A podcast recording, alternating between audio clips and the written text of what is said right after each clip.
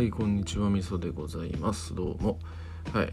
えー、あの先々先週ぐらいか、えっ、ー、とあのゼルダの伝説のね新しいやつが出たっていうことで買いました。やってます。みたいなそんな話をしてたような気がするんですけれども、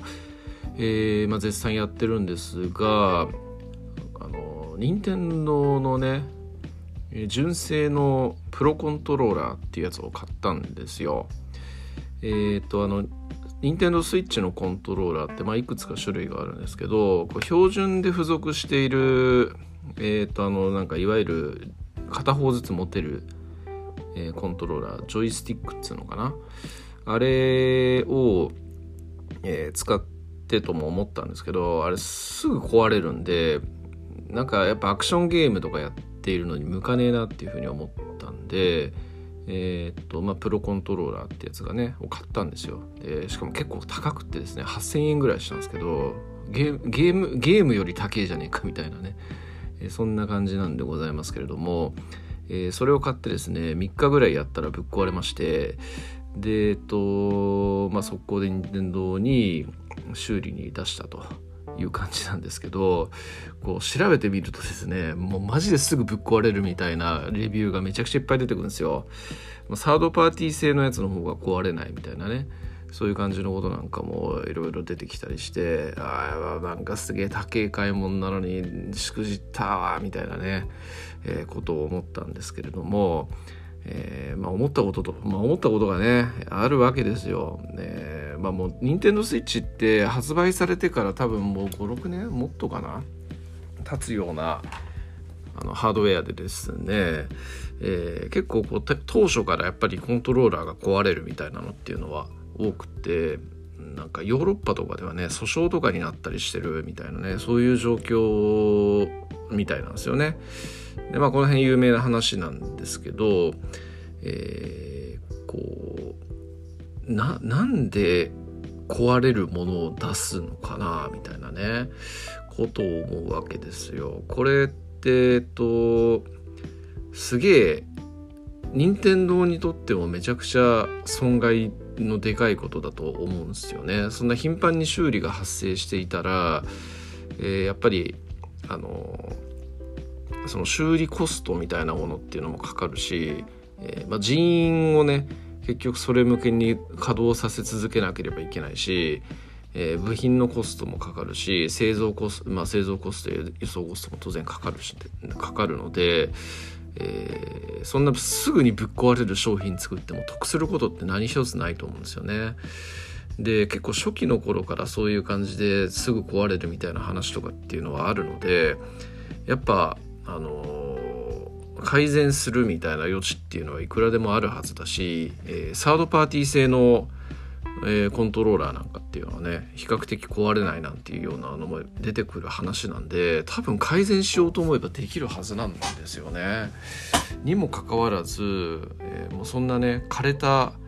もはや枯れた商品であるところのね任天堂スイッチなわけですけどその56年経っても改善せずにずっと壊れるものを製造過程で作り続けてるってどういう理由なんだろうなみたいなねことを思うんですよね。はい。まあ任天堂の怠慢というふうには多分ね、えー、単純に考えればそういう感じなんですけどでも一やっぱねあれだけの一流企業ですからね僕が今言ったようなことなんて当然分かってるはずだと思うので、えー、にもかかわらずなぜそれを改善しないのかできないのかっていうところがですね結構考えても分からんっていう感じなんですよね。うん謎ですね。ユーザーにとっても不利益だし任天堂にとってもそういうユーザーからのねクレームとかっていうのも多くなるしコストもかかるしで誰にとっても得なことって何もないはずなんですけども分からんなっていうね、うん、なんかヨーロッパの方では訴訟集団訴訟かなんか受けてねなんか和解金か払なんかすげえ膨大な和解金かなんか払ったみたいなそんな話だったような気がするんですけど確か非は認めないみたいなそんな感じだったような気がするんですよね。いやーなんか謎だなっていうね、まあ、もう一個思ったこととしてはまあそんな任天堂さんなんですけどもやっぱ昔はねえー、こうユーザーに対してすげえ親切でかつ、えー、商品の合成がものすごい強い、えー、企業としてね有名だったわけですよ。えー、ねなんか空襲かなんかにあったあの街の中のその爆撃された家にの中にあったゲームボーイがが外側が溶けてるのにスイッチつけたら普通に起動したみたいなねそんな話があったりとか、えー、なんか保証期間が切れてるんだけどなんか子供が手紙を添えて修理出したらあの新品と交換してくれたとかね何かについて。えーね、結構なんかそういうような感じでやっぱユーザーのことをすごい思いやるみたいなねそういうような精神を持った会社だったはずだしまあ多分今もそういうのって変わってない部分あるんじゃないかなとも思うんですけどうん、まあ、それがねなんかやっぱ衰えてしまっているっていうところに何の事情があるのかなみたいなね、えー、まあどうでもいいっちゃどうでもいいんですけども気になるっちゃ気になるみたいなね。そういうような感じですね。うん。えー、まあそんなことを、えー、そのたった3日でぶっ壊れたコントローラーから思ったということですね。はい、っていうか普通に初期不良としてあの店に持っていきゃよかったなみたいなね、えー、そんなことを思うわけなんですけれどもね、えー、ちょっとメーカーに出してしまったがばっかりにですね、えー、帰ってくるのが2週間後みたいなね。そういうような状況なんで、うん、切ねえなという感じですね。えー、それまでにジョイコンかなんかでっていますけどなんかもうジョイコンの方がより壊れる壊れたことっていっぱいあるので、えー、それがまた壊れるとすげえ面倒くさいことになるしそっちはもうね買ってから相当経つんで保証はないし、えー、なんかもうゲームやの我慢しよっかなみたいな感じでね、えー、いるみたいなそんな状況ですね。はいまあ、やっぱもうなんかハードウェアのハードウェアに頼る時代っていうのはやっぱもう終わったというか終わりかけてるというかね、えー、そういうようなところも感じますね。やっぱなんかこうスマホっていいっすよね。画面タッチするだけだからほんそのハードウェアに負担かけないしねアナログ部分っていうのがほぼないのでね機械が物理的に壊れるみたいなのって落として液晶割るとかそういうところぐらいしかないし、まあ、タッチパネルがいかれるみたいなのはありますけど、えー、まあねえー、そんなねなんかあの使い方とかであの劣化するみたいなのってのはあんまりないわけですからうんなんかちょっとやっぱ考えもんだなみたいな、ね、ことを思いますね。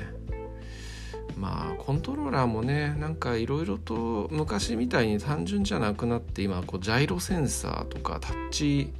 パッドとかアナログスティックが2つついてるとか振動機能がついてるとか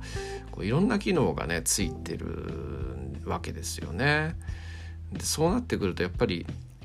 えーと、その耐久性と機能性みたいなのを両方両立するみたいなのっていうのはまあ難しいんだろうなっていうねそういうところを感じるのとはっきり言ってそんなんだったら、えー、そんな機能いらねえよというような感じにも思いますね。うん、まあ正直ね、本末転倒なわけでね。機能を充実させてもすぐぶっ壊れるんじゃお話にならないっていうことなんでちょっとそういうところをメーカーさんはもう少し考えてほしいよなっていう気もします。プレステ5のコントローラーもね買って半年ぐらいでぶっ壊れたんですよね。いやもうなんかねえー、悲しいなというようなことを、えー、任天堂さんについてもソニーさんについても思うというような感じでございます。はい。えー、まあそんな感じで終わります。はい、以上です。ありがとうございます。